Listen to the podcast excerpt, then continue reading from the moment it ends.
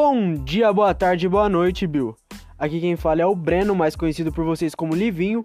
Eu faço parte do grupo 3, os Anatominos, e hoje a gente vai falar do coração, um dos principais órgãos do nosso corpo, não é mesmo?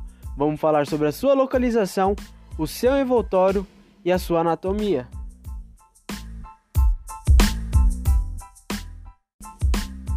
E aí, pessoal, tudo bem com vocês? Aqui quem fala é a Milena e eu vou explicar um pouquinho sobre a localização do coração humano.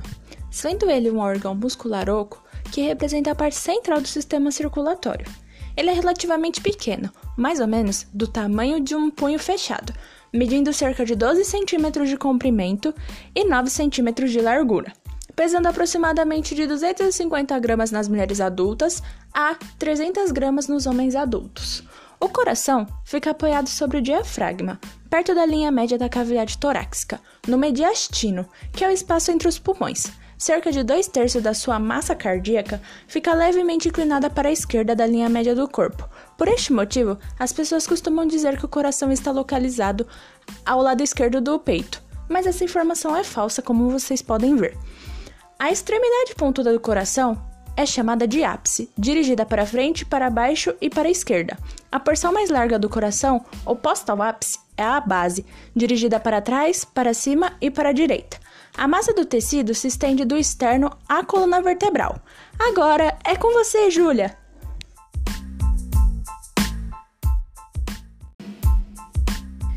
E aí, pessoal, dando continuidade à nossa aula, agora eu vou falar um pouco sobre os envoltórios do coração e o que seriam eles. Bom, o nosso coração ele está envolvido por um saco membranoso de dupla parede, o famoso pericárdio. E quais são essas duas paredes do pericárdio? Nós temos a parede interna, que é chamada de epicárdio ou pericárdio seroso visceral. Ela é uma membrana serosa. E temos a parede externa, o pericárdio fibroso, o pericárdio fibroso ele é composto por feixes colaginosos densamente entrelaçados, ou seja, uma lâmina forte e conjuntiva. E eles possuem a função de fornecer sustentação e preencher espaços entre os tecidos, além de nutri-los. Por fim, ele reveste externamente todo o nosso coração, o que possibilita que nosso coração fique grudado aos órgãos localizados por volta dele.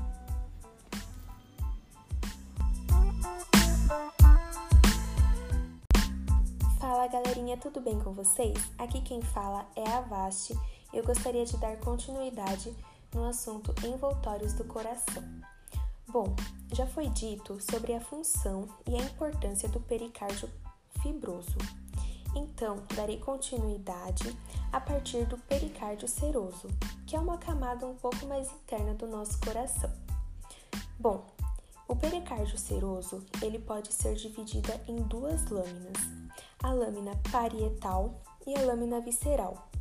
Entre elas existe uma cavidade chamada de cavidade pericárdica, contendo um líquido que auxilia no deslocamento do coração sem atritos. Esse líquido é chamado de líquido pericárdico. Ainda falando sobre a parte envoltória do coração, é importante citar as túnicas vasculares. Trata-se de uma extensão da parte envoltória do coração na qual as túnicas externas são feitas por um tecido conjuntivo, o mesmo tecido dos pericárdios.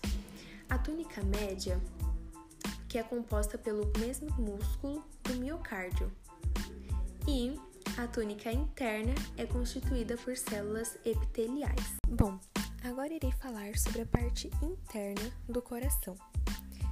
Parte interna do coração é dividida em quatro cavidades que recebem os seguintes nomes: átrio, subdividindo-se em direito e esquerdo, localizado na parte superior, e ventrículo, também subdividido da mesma forma, porém localizado na parte inferior.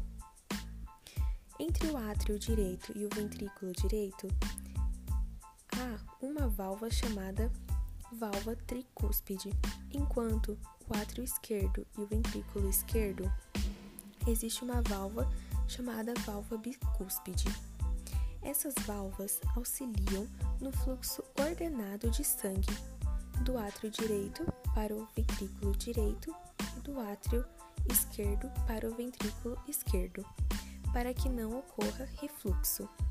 Agora, irei passar a vez para o meu colega Marcelo.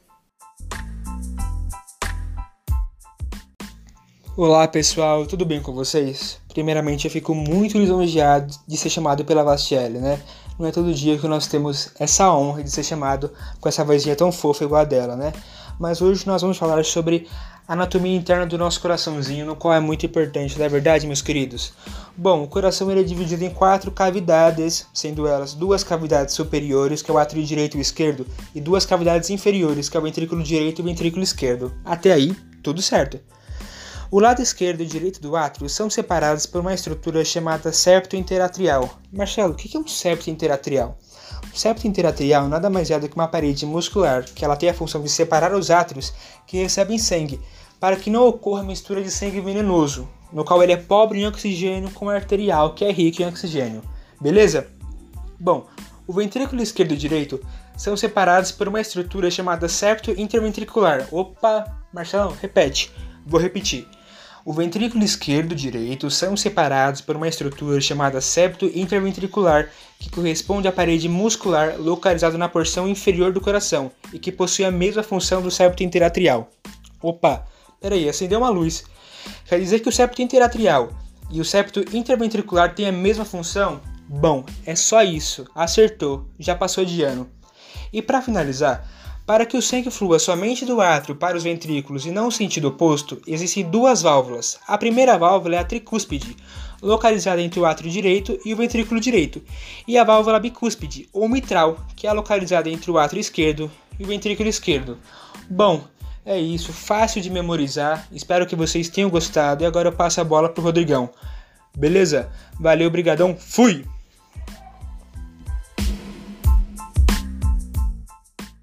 Olá meninos e meninas, eu sou Rodrigo Natan e vou falar sobre o sangue nas cavidades do sistema cardiovascular. Ao se contrair, o ventrículo direito bombeia o sangue para a artéria pulmonar. Quando o ventrículo esquerdo contrai, o mesmo bombeia sangue para a aorta. Quando esse processo ocorre, é permitido que o sangue flua para as artérias, fechando a válvula bicúspide e tricúspide. Para que o sangue não volte entre o átrio esquerdo e a artéria aorta, existe a válvula semilunar aórtica, de modo que o sangue não volte entre o átrio direito e a artéria pulmonar, existe a válvula semilunar pulmonar. O sangue que vem das veias cavas superiores entra no átrio direito, enquanto o sangue das veias pulmonares entra no átrio esquerdo. A artéria pulmonar recebe o sangue do ventrículo direito, que possui paredes mais finas. Já a aorta, a artéria da aorta, que é mais importante, distribui o sangue para todo o corpo e recebe o sangue proveniente do ventrículo direito, ou seja, distribui o sangue na circulação chamada sistêmica. Por este motivo, suas paredes são mais grossas, por executarem um trabalho maior.